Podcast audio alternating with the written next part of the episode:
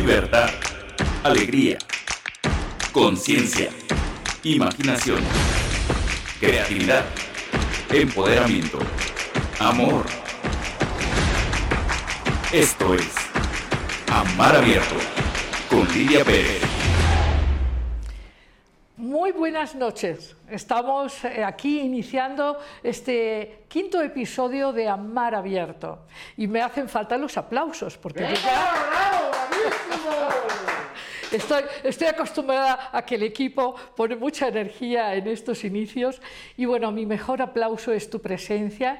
Y quiero decirte que hoy vamos a hablar de un tema medular, medular para tu vida, para la mía y tiene que ver con cómo es que tus creencias limitan tu posibilidad de ser abundante, de vivir con gozo, con libertad, de, que tu vida tenga mucha sustancia valiosa. Y es que, es que eh, apenas ahora, eh, sobre todo desde la perspectiva de la ciencia, estamos pudiendo comprobar cosas que los antiguos sabían, pero que nosotros hemos tardado mucho en asimilar, aún en nuestra época. Pero no te voy a aturdir, no te voy a aturdir con, con razonamientos científicos, te voy a explicar de manera muy sencilla y muy llana qué son las creencias, cómo es que determinan la experiencia y bueno, te adelanto que va a estar con nosotros Darío Tepié, hoy estamos contentos, es un hombre eh, profundo, inteligente, sensible, con una gran capacidad estética y artística y además un gran investigador sobre estos temas de la vanguardia científica. Y entonces eh, quiero empezar diciéndote algo que tú puedes comprobar, porque lo que vamos a decir aquí en Amar Abierto eh, son conocimientos que puedes llevar a la vida práctica y que puedes probar por ti mismo. Y el día de hoy vamos a empezar con un axioma que es absolutamente cierto, y es que la creencia crea la experiencia. En la convivencia cotidiana con tu familia, con tus primos, tus hermanos, tus compañeros de trabajo, habrás observado que cuando la gente tiene mucha preocupación eso no le ayuda a que las cosas le vayan bien, en general se cumplen. Estas llamadas profecías negativas se suelen cumplir. ¿Por qué? Porque efectivamente, eh, como opera la conciencia, es a través de un filtro eh, que enfoca tu atención. Ese filtro se llama creencia. Cuando tú crees que las cosas te van a ir bien, te van bien. Y cuando crees que te van a ir mal, te van mal. Pero habíamos dicho, te habíamos ofrecido que hoy vamos a hablar de las creencias que más te limitan. Y me vas a entender perfectamente porque eso tú lo has vivido. Eh, desde niños, tú y yo y cualquiera que nos está escuchando en este momento, o no, o tus amigos que a lo mejor les comentas este programa mañana, cosa que será interesante porque se pueden suscribir a YouTube en Amar Abierto o pueden revisar de nuevo el Facebook en Lidia Pérez y pueden ver eh, esto aunque hoy mismo no lo estén escuchando. Bueno, tú podrás compartirles que desde niños nosotros aprendemos a ver el mundo no a través de nuestros ojos, sino a través de los ojos de nuestros padres, nuestros abuelos, eh, nuestros maestros, eh, en fin, sacerdotes.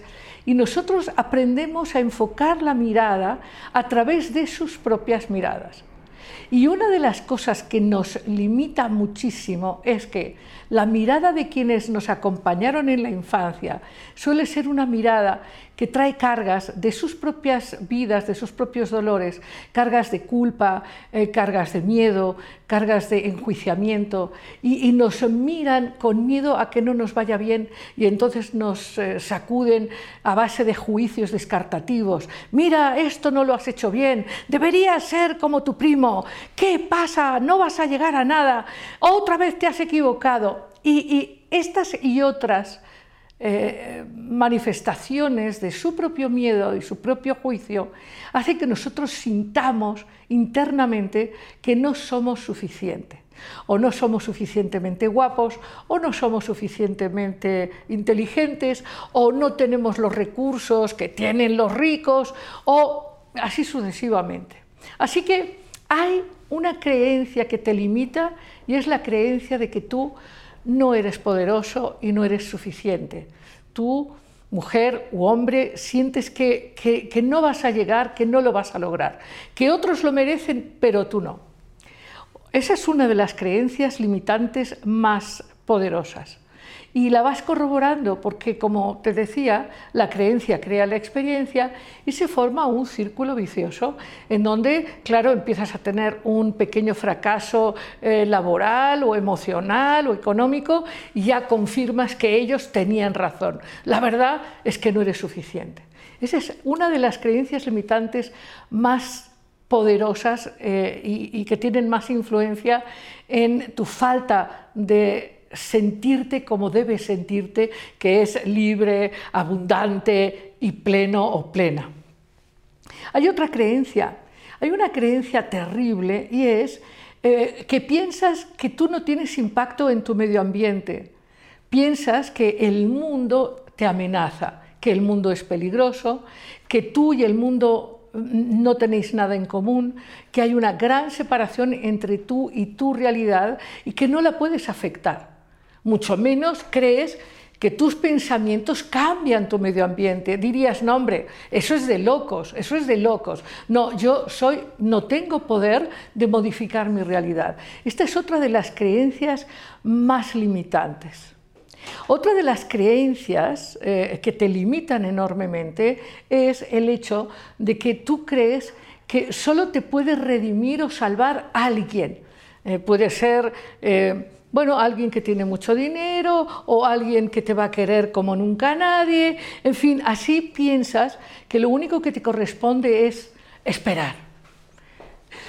Em, estas son, hay muchas, hay muchas, y estas son las tres creencias que yo quisiera que recordaras, que son creencias que debes revisar, y que vamos a revisar hoy de manera objetiva, a las que debes renunciar. Debes cambiar tus creencias, porque todo eso no es cierto.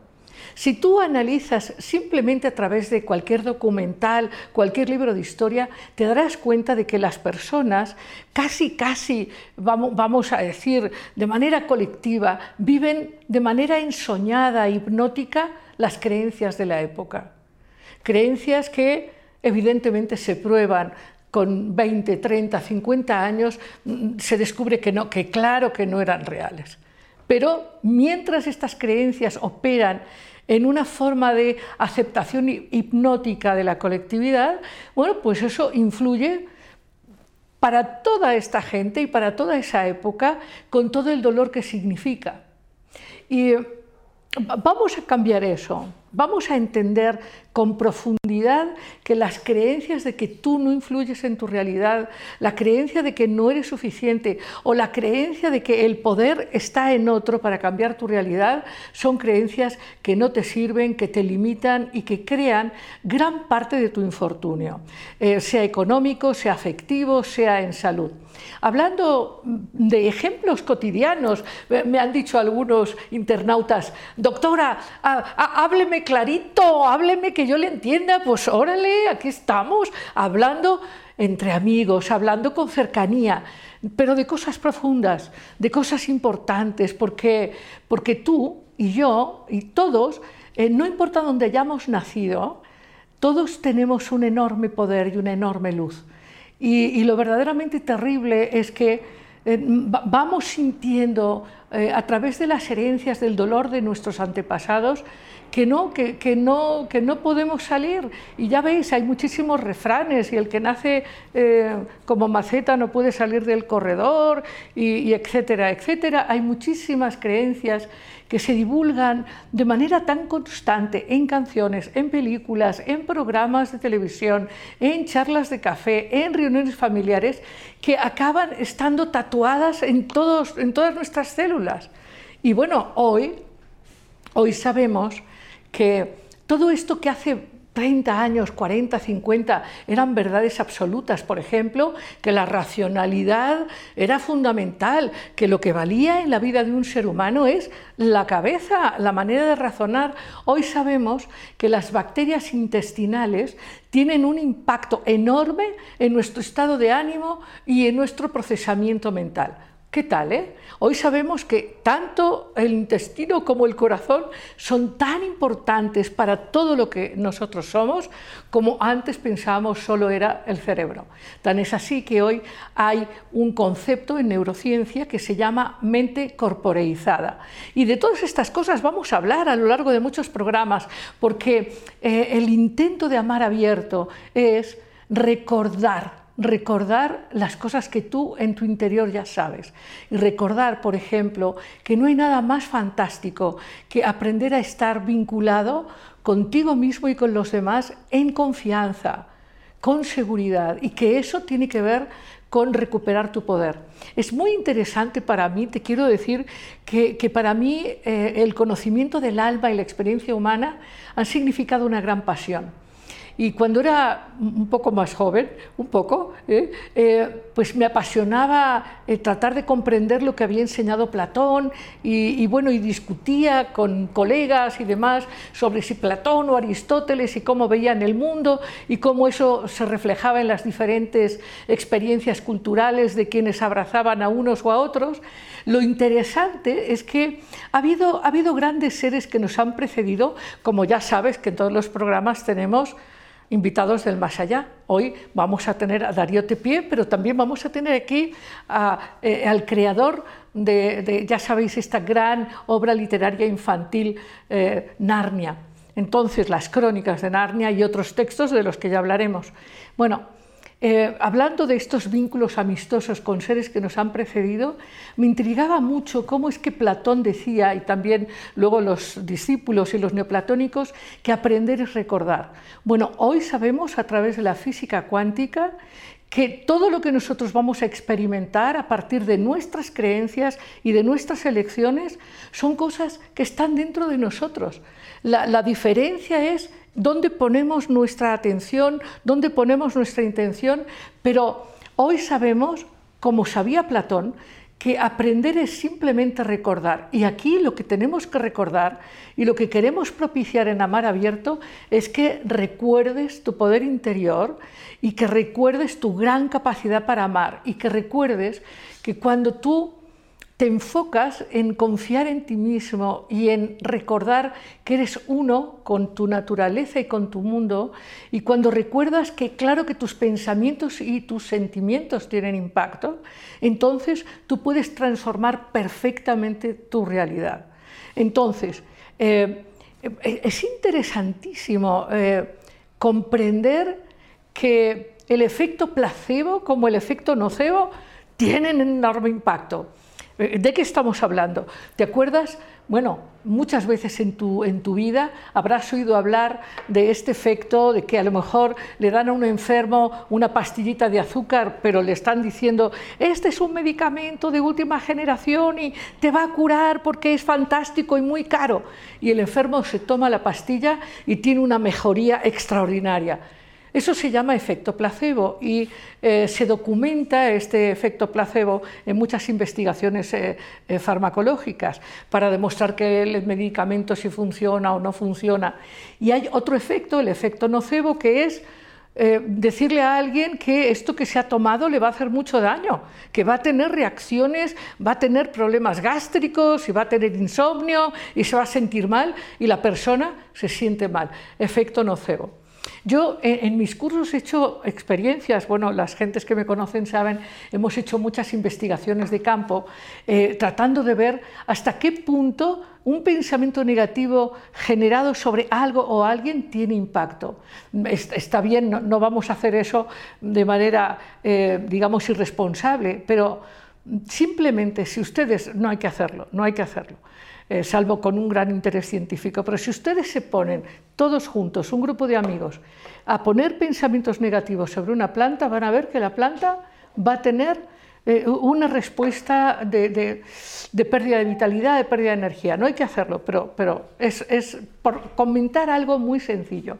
Bueno, si un pensamiento en un determinado momento tiene un impacto tan grande sobre un ser vital, imaginaos lo que hace en tu vida, en mi vida, estar todo el día pensando, hay que ver, me veo mal, chin, no lo voy a lograr, me van a despreciar, ¿para qué voy a ir a esa reunión? Se van a dar cuenta de que no soy suficiente, mejor me quedo en casa, ¿para qué lo voy a intentar? Siempre es lo mismo, estoy aburrido, eh, estoy, ya no sé qué hacer. Eh, bueno, y la pandemia, y, la política, y en fin, ¿te imaginas lo que eso hace en tu vida? Eh, el nivel de desmotivación y de tristeza. Es verdad que la vida humana está llena de desafíos, pero los desafíos tienen que ver con la oportunidad de manifestar mucho más de quién eres. Y para eso tienes que recordar con autoamor, con autoestima, con autorrespeto, con autovalía.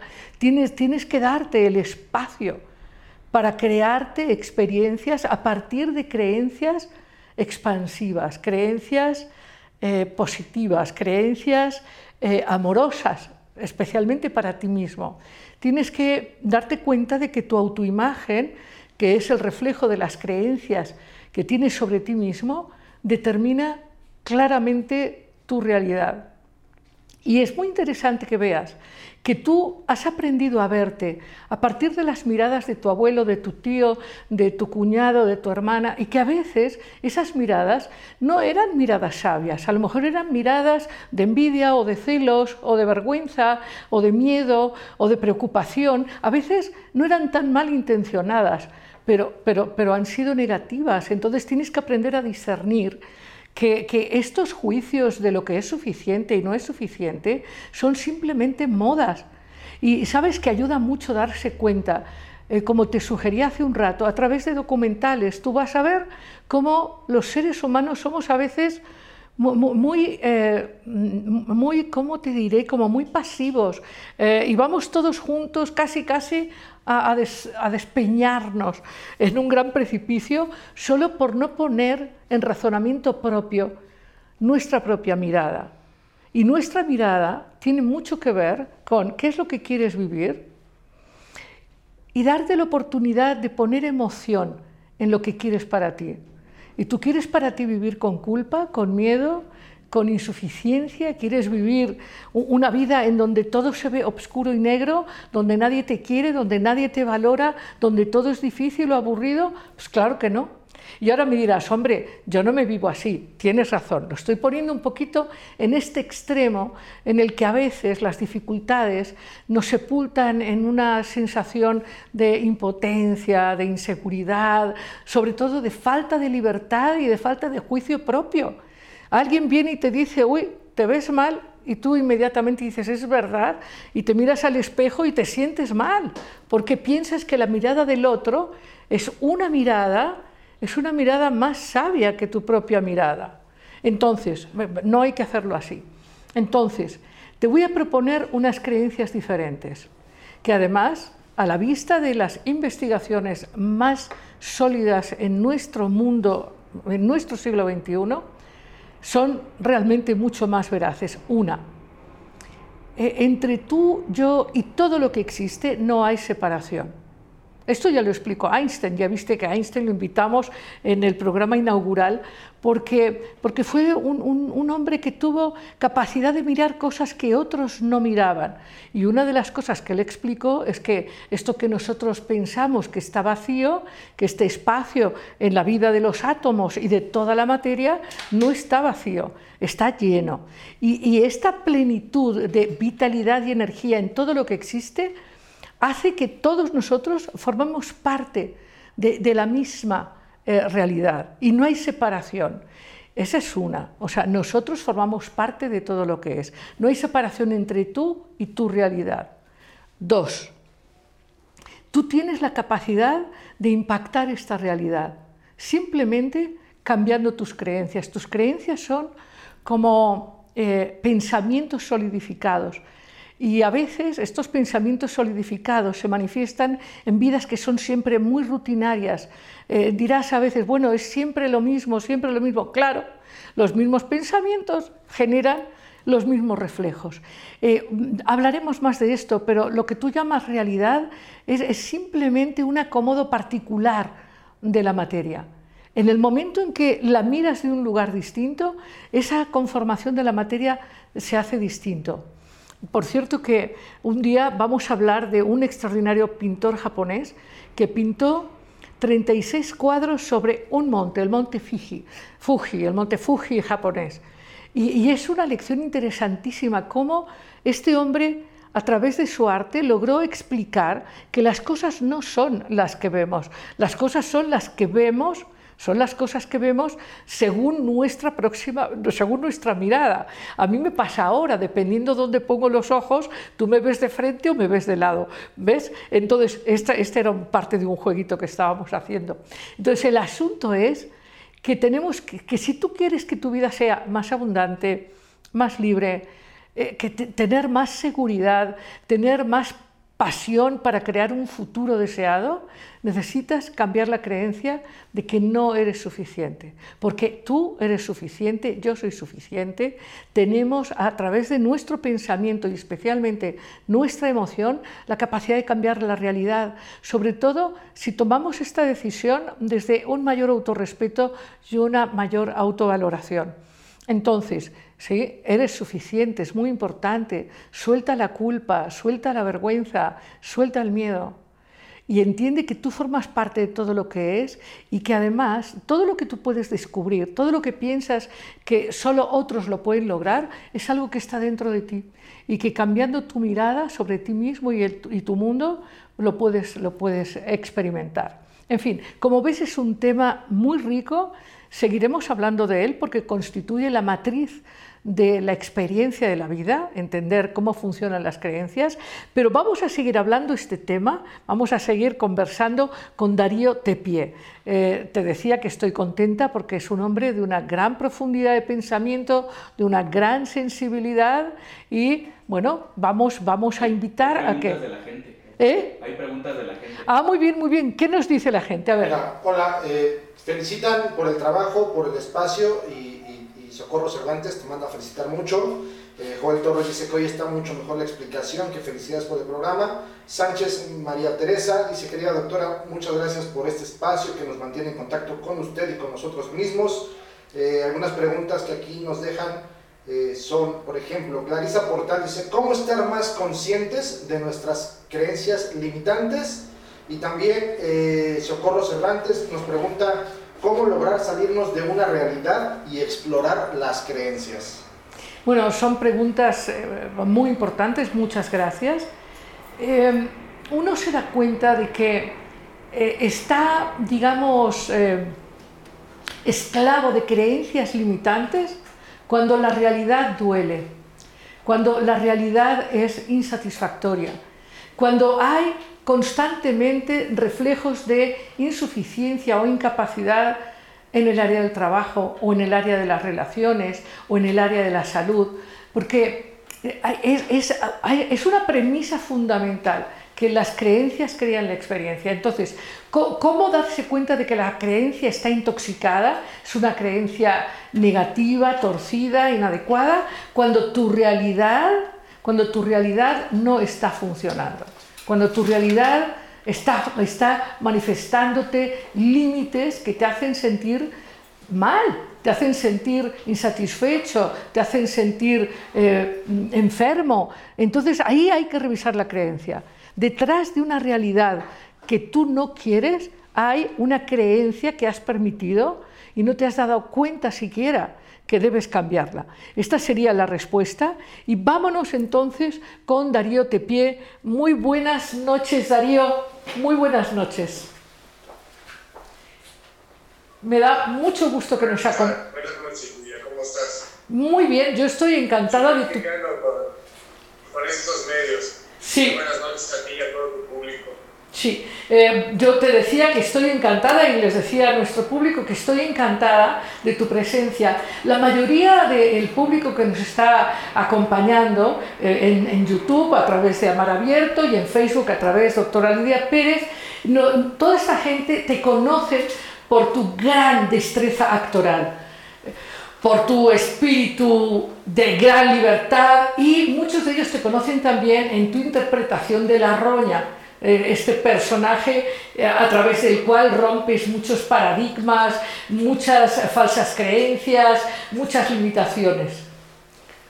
Pues... Eh, gracias, qué bonito. palabras. Sí, entonces... Sonia, bueno, yo me presento un poco en el terreno, que vamos a abordar, recordando el cómo y el qué. Siempre tuve curiosidad porque vivía y eh, estuve muy convencido de que New Age era una solución a muchas cosas y después vino una crisis realmente terrible a nivel eh, personal y profesional y eso me llevó a un estado de, de gran desesperación que me obligó a buscar, que básicamente soy eh, curioso, soy, o sea, cuando estoy mal, procuro encontrar la carta y me di cuenta de una otra realidad que aunque forma parte de nuestras creencias, no está tomada como tal, porque hay diferentes tipos de creencias.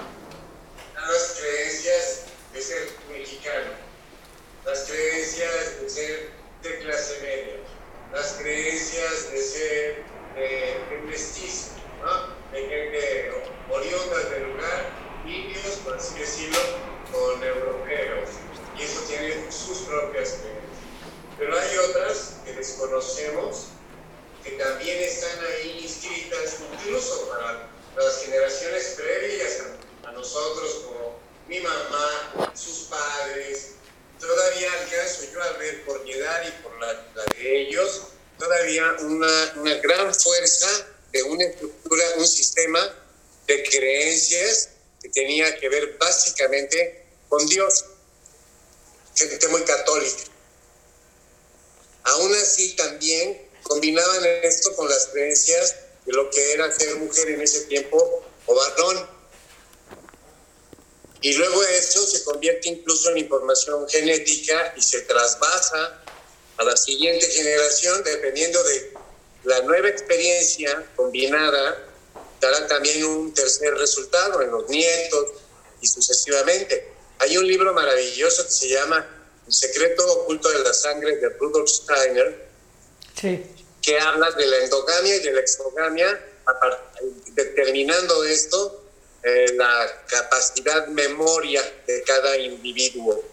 Entre más endogámica es una sociedad, hablando de, de poblaciones aisladas hace miles de años, lo que tú creas, ahí también lo que tú creas, pero siempre hay comunidades aisladas, se mezclan entre ellos, esa mezcla sanguínea hace que la memoria se convierta en algo que, es creencia, pero que ya forma parte del individuo, pero que piensa casi como colmena. En tanto empieza a haber eh, exogamia, se empiezan a mezclar eh, diferentes grupos, conforme esto se repite y se repite, se va creando una memoria mucho más individualizada. Sí, de hecho, esto que mencionas... Mucho más, mucho más eh, digamos, madura, en tanto que ya no, ya no piensas lo mismo que piensa tu abuelo, ya tú ya tienes otro ser mental y una, una, un acervo diferente de creencias. Sí, sí. Las creencias, ¿cómo se demuestran? A partir de reiteración, en los hechos. Cuando tú observas un patrón que te va repitiendo con diferente reparto, digamos, pero con la misma historia, como las telenovelas, que siempre es la misma historia con diferentes actores, y eso lo vas percibiendo tú, te empieza a cobrar conciencia, quiere decir que eso está ocurriendo a partir de una creencia. Totalmente. Y hay creencias que tenemos guardadas en el desván, en un baúl viejo, pero que siguen operando. Sí. Es lo que le llaman el altarismo familiar. Claro. Lo es- que mamá se fue. Claro, esto, esto que dices de Steiner, por ejemplo, que es, es muy claro, muy claro, eh, el creador de la antroposofía que explicaba la importancia enorme de, de cómo transmitir creencias más expansivas en la educación. Pero fíjate que hoy, hoy está muy claro que ante la preocupación de la nutrición infantil para que los cerebros de los niños se desarrollen, hoy se sabe que eh, la violencia y el abandono tienen un impacto bioquímico en el cerebro. O sea, no es solo la nutrición biológica, es la nutrición emocional y el tipo de pensamientos que opera, como tú acabas de decir muy bien, que opera en la manera de actuar de una familia, eso acaba creando esto que tú ahora decías está en el desván, que son un conjunto de creencias subconscientes que nos hacen repetir y repetir y repetir y repetir lo mismo. Fíjate que una cosa que yo te quería preguntar, Darío, es, creo que en tu capacidad de interpretar distintos personajes y de haber tomado elecciones con enorme libertad, desafiando patrones conocidos, tú, tú puedes decirnos que todo lo humano nos pertenece. Tú puedes, tú puedes decir. Mira, es una carrera muy especial el actor porque, y además me encantaría que eso lo escucharan ellos, compañeros, compañeras porque nosotros desarrollamos capacidades que se quedan inscritas solamente en el trabajo, en el oficio, pero que no, no llevamos la, la práctica como tal a nuestra propia vida.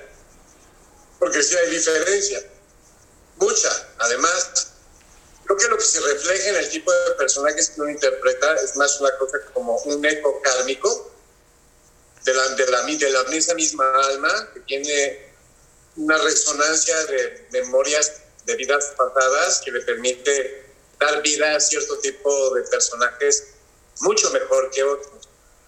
Pero la práctica misma de crear creencia para que el personaje sea creíble, mira, crear creencia para, y somos creativos, todo el tiempo estamos jugando a que nos la creemos y con eso creamos. ¿Cómo me conmovió fulanita en tal escena? Porque la cantidad de creencia de ese oficio es como un músculo, se va fortaleciendo y llega un momento en que puedes hacer prácticamente cualquier cosa. Siempre y cuando hayas trabajado el músculo de la creencia. Pienso que mucho así se podría arreglar, no todo de la vida diaria, porque también hay que sacar la basura. No se puede guardar la basura, meter cosas nuevas, se revuelve todo hay que limpiar muy bien la casa, sacar todo lo que identificamos como un patrón desagradable o, doloroso, empezar a trabajar eso para reconocerlo y despedirse del juguete, ¿no? De la infancia y empezar a, adquirir otras nuevas. Ahora, yo no pienso que uno deba guiar con creencias a los demás. Uno lo que debe hacer es permitirse primero uno creer antes de, o sea, creo que hay que, hay que saber volar un propio avión antes de, inscribirse en lo que los demás deben hacer. ¿no? Totalmente. Pero creo que en la actuación hay una clave interesante en el, en el oficio como tal. Bueno, esto que acabas de decir, de limpiar la casa, eh, me parece interesantísimo. ¿Por qué? Porque creo que una de las creencias limitantes que tenemos hoy en nuestra vida es la creencia de que una vida buena es una vida donde no hay experiencias dolorosas, donde no hay emociones eh, difíciles, donde no debe haber enojo, no debe haber miedo, no debe haber tristeza, donde todo tiene que estar planito, bonito y superficial. Y creo que eso es una creencia muy limitante. ¿eh? Yo soy así. Me confieso así, sí. comodino. Sí, sin embargo, tú mismo decías, hay que... Hay que... No, es así, o sea, ahí ves al comodino corriendo, este, diciendo, algún día volveré a ser comodino. bueno, tú... tú Pero es cierto, es un deseo, además creo que es un deseo natural.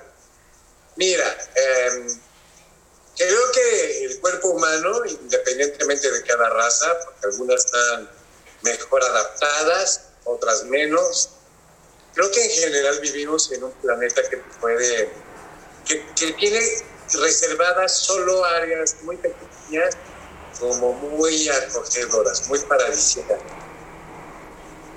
En general, yo, yo creo que como el 50%, si no es que más de la población, vive en lugares en los que el clima y las condiciones del terreno, la orología, etcétera, pueden ser muy complicadas.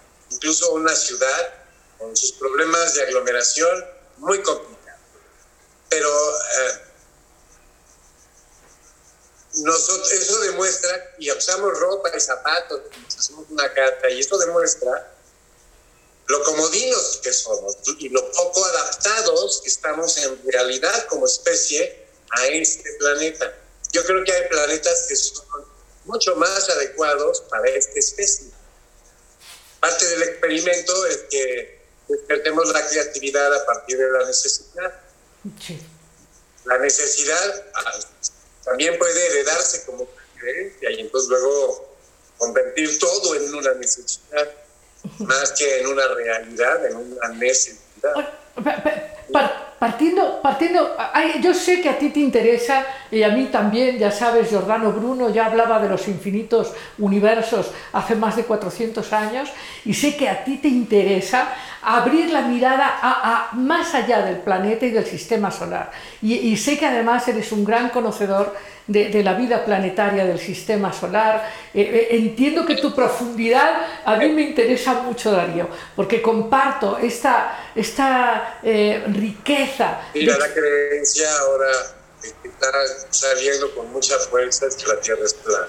Una nueva creencia a partir de una muy antigua creencia y entonces la, que, Galileo hizo que le, fuera como le fue, diciendo que la Tierra era redonda y que se movía, contrario a lo que dicen los terraplanistas, que es un plano estático en algún punto del universo, que no se mueve, que es, fijo. Fíjate, como, como si regresáramos 500 años atrás en esa historia que nos enseñaron. Y ahora, ¿sí? el, choque de, la creencia, porque además hay pruebas, experimentos, cálculos, gente que tiene realmente pensamiento sofisticado, astroteólogos, están convencidos de esto, de que nos engañaron, que Galileo fue un fraude, una estrategia para hacernos creer no sé qué cosa y que en realidad sí era plan. Bueno, el choque de creencias que esto representa algunos dirán, ¿a mí qué me importa? Mientras yo no, yo no, no a mí no me pase nada, que es una forma de creer la vida, mientras a mí no me pase nada, que digan que sea cúbica o que sea moronas, a mí no me importa. Y en realidad a mí tampoco me importa, pero lo que me importan son las preguntas que surgen de estas dos creencias. Y entonces uno tiene ahí que ganarle a la creencia preguntarse a uno mismo cuál sería lo lógico.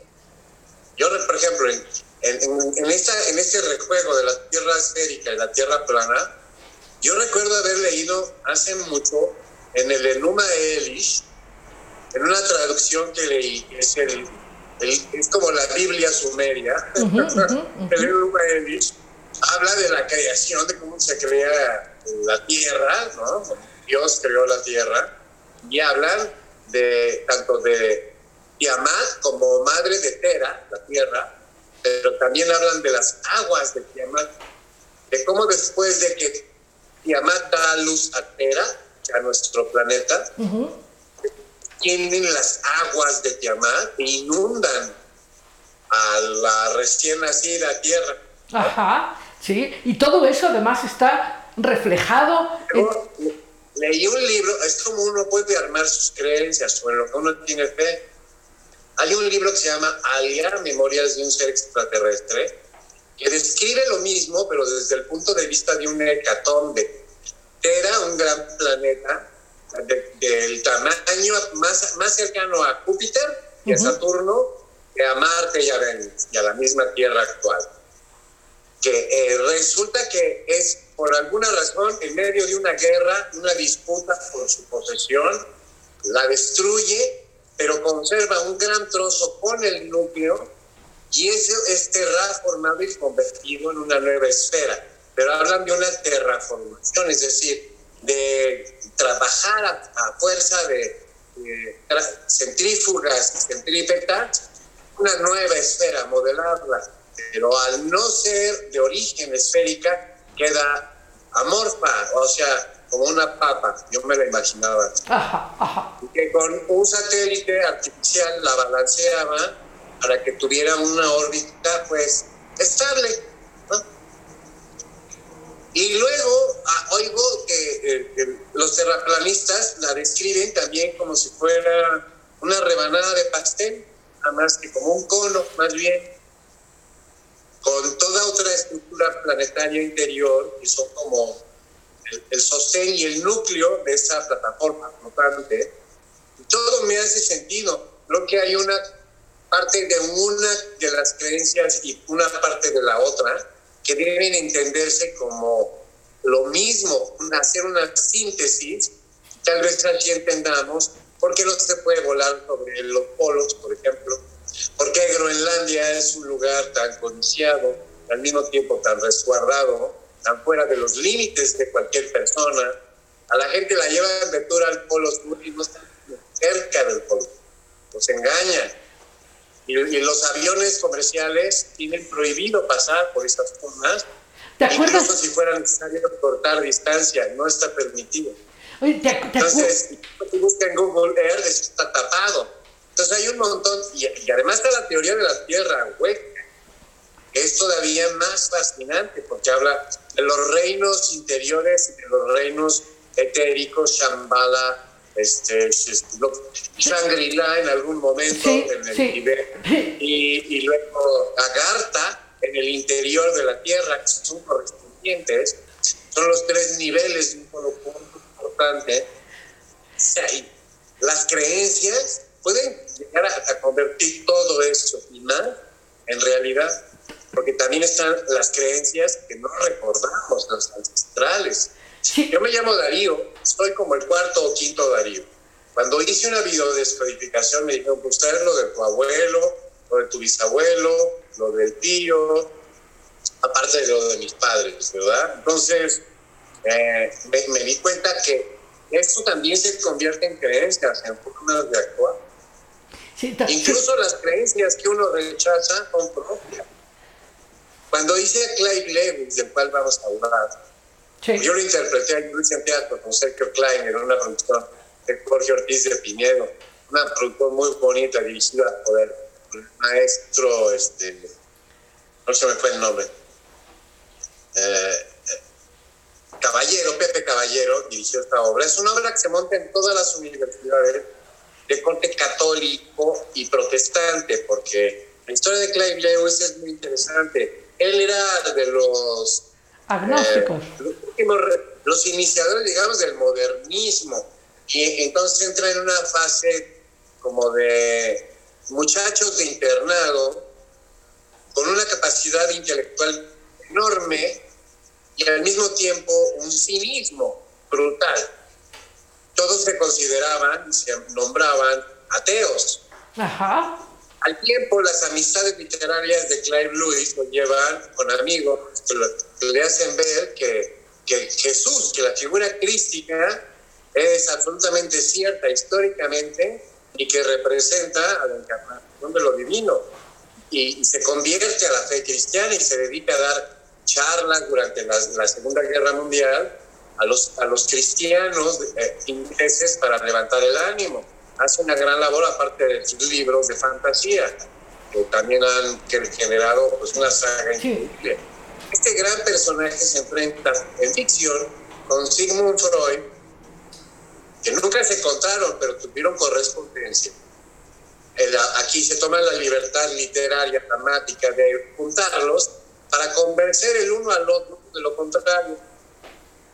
Freud le reclama que haber sido ateo ¿sí? lo convertía en un hombre inteligente, ¿cómo se había vuelto un tonto? Se quería que le explique. Claro. Con ironía, pero también empieza a surgir la duda de si Dios existe o no de Freud, porque está por morir, está en una fase terminal. Es cuando uno empieza a pensar, si de veras existe él, porque hay memorias ancestrales en la genética. Una cosa es el intelecto, una cosa es ideología, pero todas conforman creencias. Sí. Como el ratero político que cree que se puede salir con la suya y se sale con la suya. Sí, de hecho, te voy a decir, ¿tú te acuerdas? ¿Te acuerdas hablando de creencias y de los distintos niveles de las posibilidades de existencia eh, en otros planos, en fin? ¿Te acuerdas que cuando llegaron los españoles, narran las crónicas... ¿Llegaron ustedes qué? no, tus antepasados, tus antepasados. Vinieron tus antepasados, no los vio. ¿Te, acuerdas? ¿Te acuerdas, ¿Te acuerdas, Darío, que eh, no reconocían las carabelas? No las reconocían. Eso es mentira. Entonces, digamos que cuando uno no, no capta, no, no tiene una determinada percepción, muchas cosas pasan desapercibidas. No las ves. Sí, es como cuando te compras un coche y lo ves único y divino y sales a la calle y todos traen uno igual.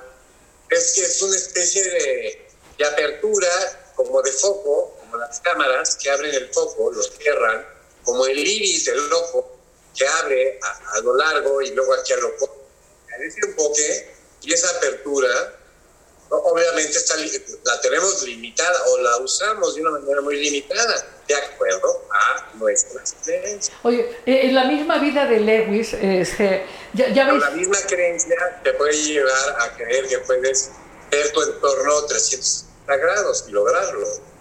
así es, cambiando. ¿Te acuerdas que, bueno, antiguamente se decía, ponte en los zapatos del otro, ponte en los zapatos del otro, como una posibilidad de, de acercarte. Te de-. Ajá.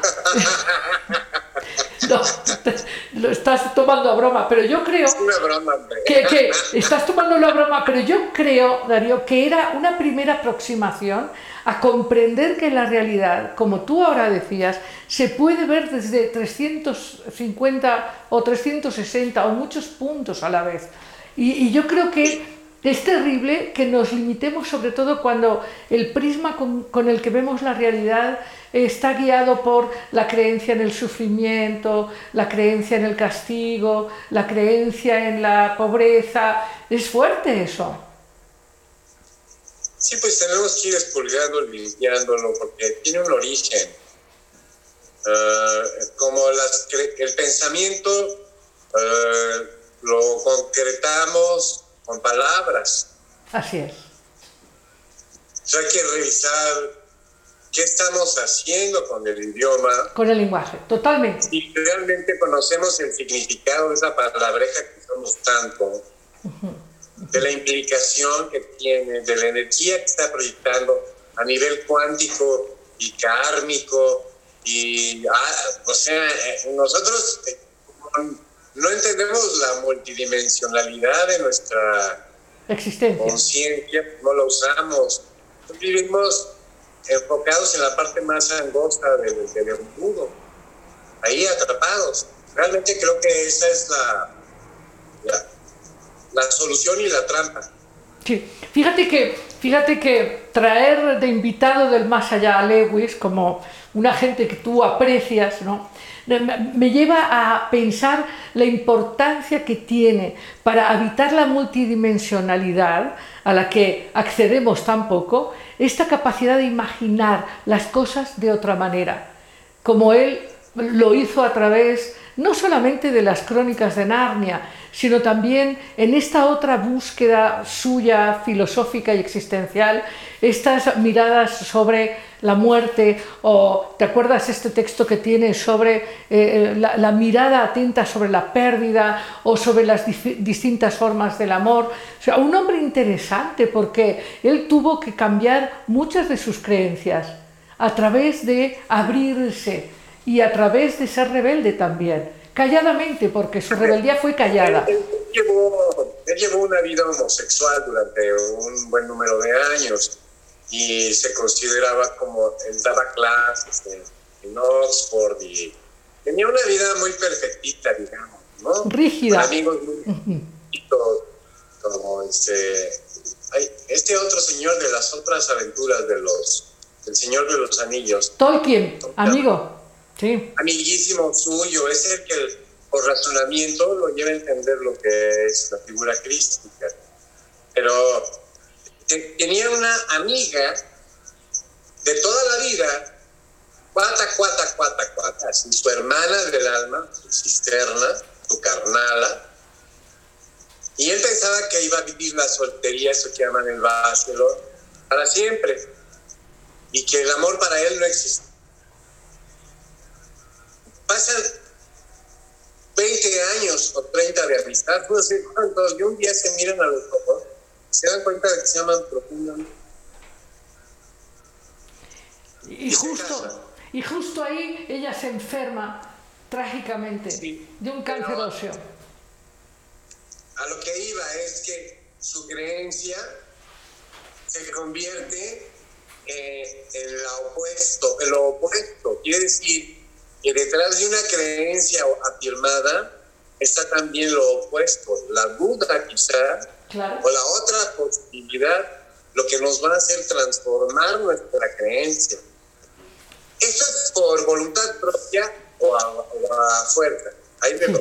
Sí, sí. O, o, lo hace uno, o lo hace uno o lo hace la mecánica del universo.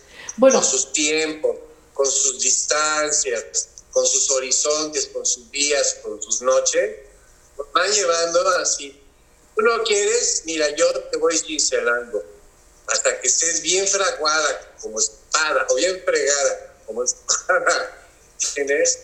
Eh, que tu filo y tu equilibrio y tu balance sean impecables. Sí. Pero también existe la posibilidad de ser uno el propio herrero. Así es. El pebre de uno mismo. Y eso también depende de cada quien. Hay gente que no ni lo quiere ni lo necesita o no lo cree. O no le exactamente, no le interesa, no tiene la motivación de ser el herrero de sus propias espadas interiores. Totalmente. No creen, los que no creen, los descreídos, que descreído, siempre va a venir lo contrario y lo va a llevar a la fe. Ahora, en, Esa fe que no tenía. En tu, en tu caso, en tu caso, Darío, en tu caso, ¿cuáles han sido estas creencias que has cuestionado y que te han llevado a tomar posiciones no ordinarias, no, no, no fáciles, no fácilmente comprendidas por tu medio? Tengo una creencia que me impactó porque se instauró de golpe, la creencia en que yo existía, porque mientras eres un bebito que ya camina, pero sigue siendo chaparrito, hay ciertas cosas que no alcanzan como los espejos, ni en los baños, ni en las estancias. Y no fue hasta que cumplí como siete años, me estiré un poquito, que me descubrí en uno de los espejos del comedor, nunca me había visto. Y de repente me vi y me espanté muchísimo porque me di cuenta de que era real, porque yo creía que yo no, no era real. Primer cambio de, paradigma. Luego un día haciendo una obra de teatro, estaba muy chavito, era, el estreno y mientras actuaba este personaje, me desprendí y me pude ver desde arriba. Yo me rascaba la cabeza de cómo puedo estar haciendo esto, me veo desde arriba y veo que estoy allá abajo y estoy haciendo todo. No me faltó nada. Pude observar todo el monólogo, el monólogo. Cuando a eso se acabó y la gente aplaudió, de golpe bajé a, la perspectiva del cuerpo. Ahí hubo otro cambio de creencia, me di cuenta de que si bien no sabía qué tanto no era yo yo, sí sabía que podía estar fuera no sabía que no, yo no sabía que podía estar. Más allá de identificarme de, mí como con este cuerpo y este nombre, me di cuenta de que podía estar fuera. Y eso cambió por completo y empecé una búsqueda porque dije, esto tiene que construirse. No puede ser nada más una experiencia que me deja sin creencias. Tengo que basar en algo la nueva creencia.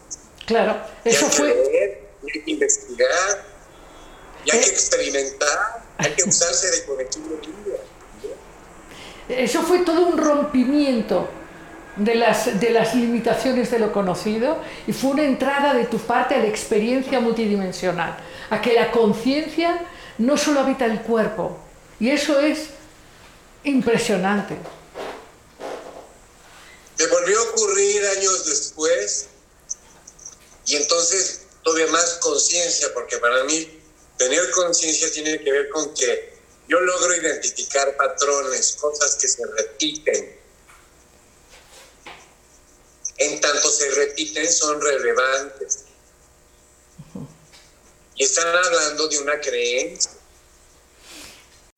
Consciente o ignorada, pero están hablando de algo que pertenece a mi alma y a mi árbol genealógico Ahora, ah, una de, las, una de las cosas que tú has dicho en distintas ocasiones y que resulta muy interesante es, lo acabas de decir hace un momento también en esta entrevista, y es que hay, hay cosas que suceden y te cincelan, lo, lo podríamos decir como hay manifestaciones en el destino que no son tan conscientemente creadas por ti. Yo creo que por el propio inconsciente, pero el asunto es que tú eh, has hablado de, de tu conciencia sobre la sincronía, sobre que hay cosas que suceden en el destino que a veces te sorprenden de manera maravillosa, ¿no?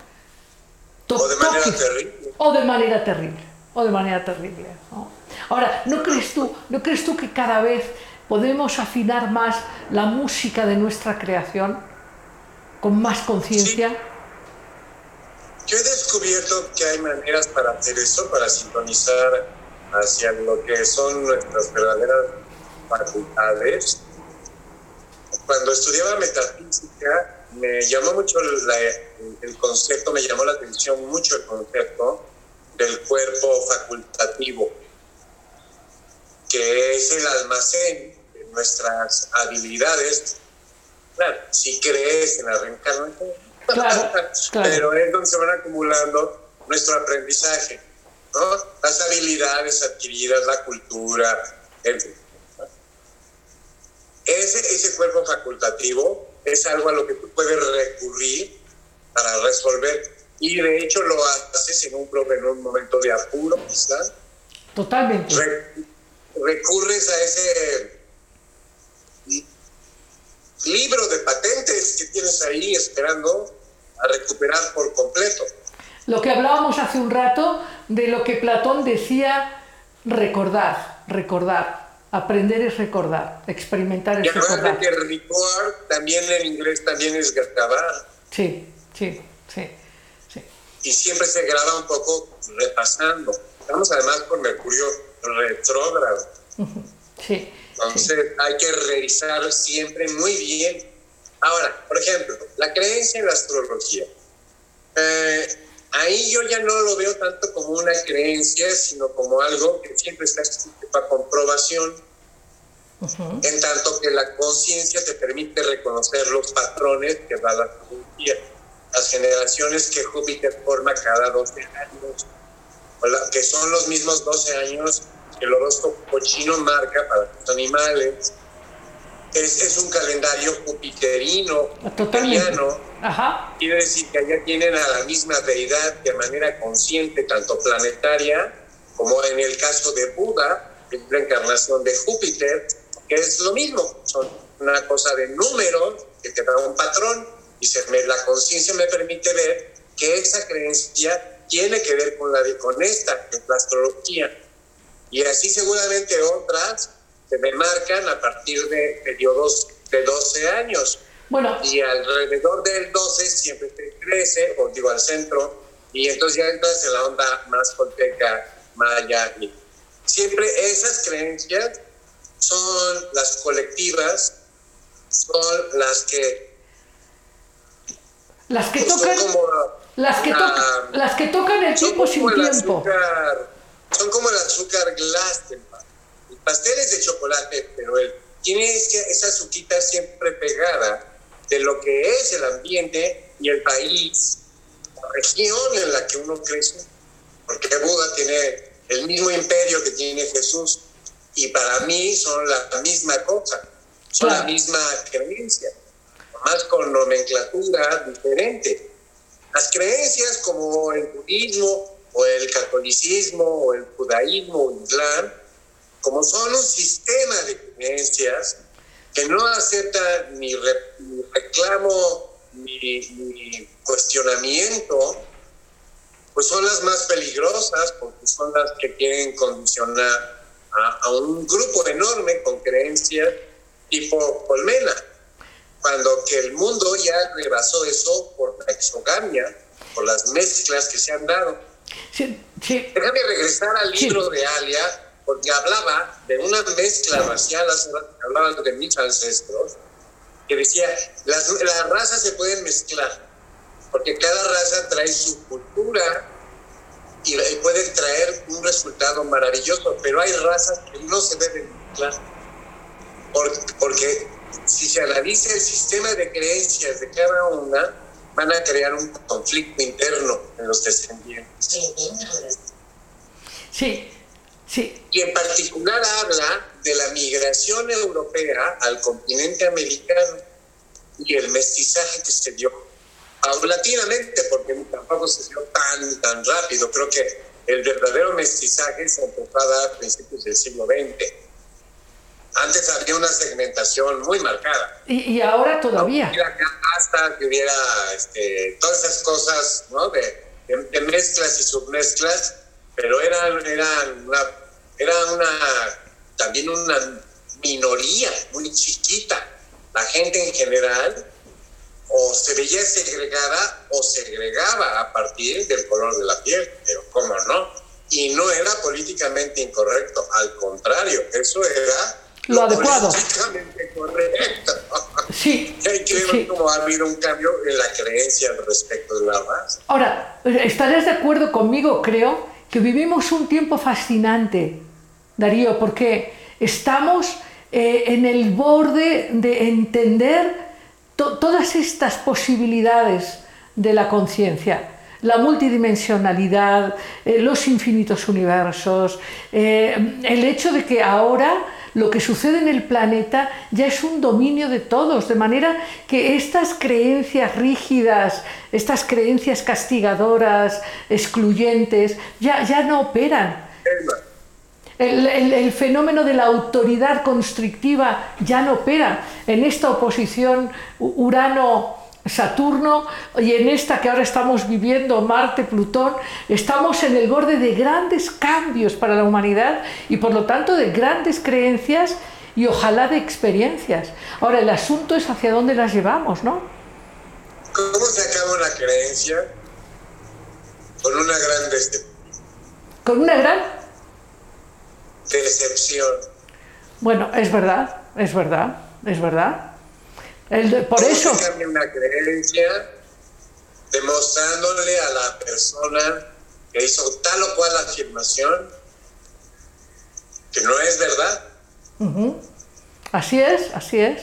Por eso es tan interesante esto que tú planteabas de abrirse a otras razas, a otras culturas, a otras maneras de entender la vida, la muerte, lo sagrado, lo profano. Por eso es tan importante dejar, dejar espacio a lo desconocido y hacerse amigo de lo desconocido, no, no defendernos tanto. También están las creencias políticas, sociales, todo el pensamiento decimonónico que trajo, digamos, al, humanismo lo convirtió en unicismo. Así es. no supieron o no quisieron hacer la combinación real entre lo divino y lo humano. Así es, así es. Era o todo o nada. Sí, sí. O materia o espíritu. Y entonces ahí tienes todo el pensamiento este, económico de los últimos 200 años que tiene, a, yo creo que hay un gran, gran porcentaje de gente joven en una, una crisis, que es como el gigante dormido, como el dragón dormido, que en cualquier momento se levanta y se lleva el tejado. Porque la mayoría de ellos son yogis nihilistas. Hacen yoga por deporte, pero claro. no hay realmente ni el deseo, ni el cariño por tener una fe o una creencia de algo más allá de una nariz. Sí, digamos yo coincido en que la ausencia de conexión con lo sagrado es una gran pérdida y tiene que ver efectivamente con, con una mirada absolutamente eh, hipnótica en el poder y en la materia y en las cosas y desde lo tan rígidos los renunciantes como renunciantes a la materia como los que renuncian a lo sagrado. Creo que, creo que lo ideal será en el futuro aprender a integrar lo femenino, lo masculino, lo sagrado, lo profano, aprender a habitar y a integrar todas las posibilidades de la conciencia. Pues sí, a ver si no nos empachamos, porque es un plato muy lleno. No creo, no creo. Yo creo No, no, yo, yo, yo creo que sí. Yo creo que sí podemos. Yo creo que sí podemos. En fin, en fin. Oye, tú eres, eres muy revoltoso y has, logrado eh, irrumpir en los teatros y en los foros a través de este personaje de la roña que te da la libertad de decir lo, políticamente incorrecto. Te da la oportunidad de sacudir las conciencias eh, de una manera intensa, fuerte. ¿Por qué lo haces? Ay, no sé. Por muchas razones. Eh, tal vez ni siquiera tienen coherencia si las ves todas en conjunto. Eh, tiene que ver con mi rebeldía. Tiene que ver con darme una lección a mí mismo de muchas cosas. Tiene que ver con integrar los dos hemisferios. Tiene que ver con el género que más me ha que más libertad me ha dado la vida, descubrir que soy, en un instante me convierto en el, como en un pequeño Dios.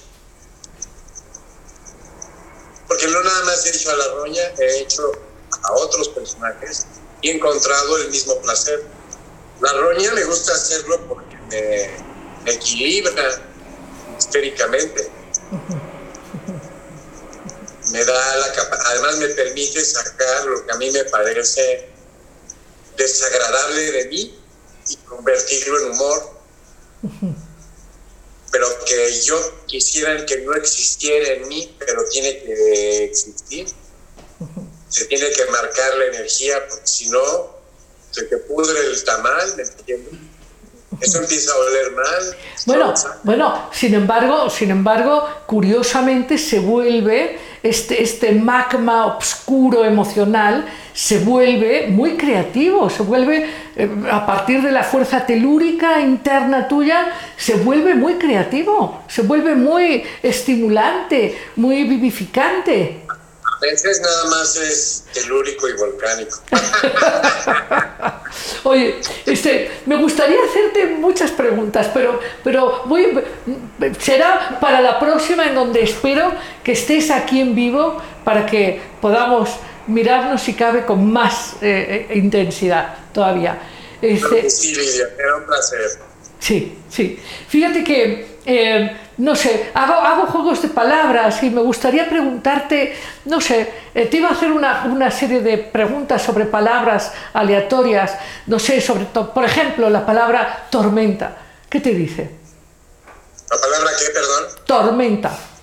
Tormenta. La tormenta Thor es el dios eh, de, los vikingos, de los nórdicos, y al mismo tiempo es Thoth, el dios egipcio. Entonces es como el dios huracán, es el dios de la tormenta para, los mayas, para los de, nuestro continente. Eh, es una tormenta, es la mezcla de los elementos desatados del agua y del viento. Y si la tormenta es terrestre, lleva además la tierra.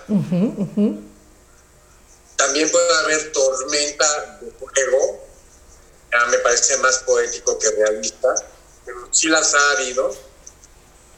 Y todo ello puede ser invocado a, a la voluntad del que se crea, que tenga la creencia de que es un mago lo suficientemente poderoso para invocarla. Porque creo que las claves que dan autores como ah, la persona conocida como Shakespeare, con la tormenta, así se llama también, la tempestad, es lo mismo. Es como alguien que tiene un conocimiento de los elementos y los domina, incluso en cautiverio, a pesar de ellos, puede crear un clima eh, de destrozo y de horror, pero que a él le favorece. Y eso se me ocurre de la palabra también. Bueno, hay muchas claves al respecto. Hay dioses mezclados ahí y humanos que alcanzan el nivel del mago, mujeres. Así es. Bueno, eh, eh, te, dejo la lista de enormes eh, palabras y asociaciones para la próxima, pero antes de irnos, te quiero, te quiero preguntar, si tú tuvieras que sugerir, sugerir tres buenos verbos para guiar la experiencia, ¿qué verbos elegirías? El único que debe ser usado, que es yo soy. Ok, ok que le pongas delante, que le pongas detrás, que, que haces con ese verbo. Y el somos es el otro verbo. Usando esos dos bien, muy empezamos a cambiar muy, muy creencias sobre lo que uno es y lo que los otros son. Muy bien. Y, bueno, para despedirte, dinos, ¿qué te sugiere amar abierto? Bueno, eh, desde luego está la vida que emerge del mar. Y no hay otra manera que ir a lo, a, lo, a lo, abierto, de allí proviene uno y ahí se va uno. Supongo que las aguas del vientre paterno son el ejemplo ideal para él. Y, y luego, pues, la disolución al mar de la conciencia o al mar etérico es lo que realmente rodea todo.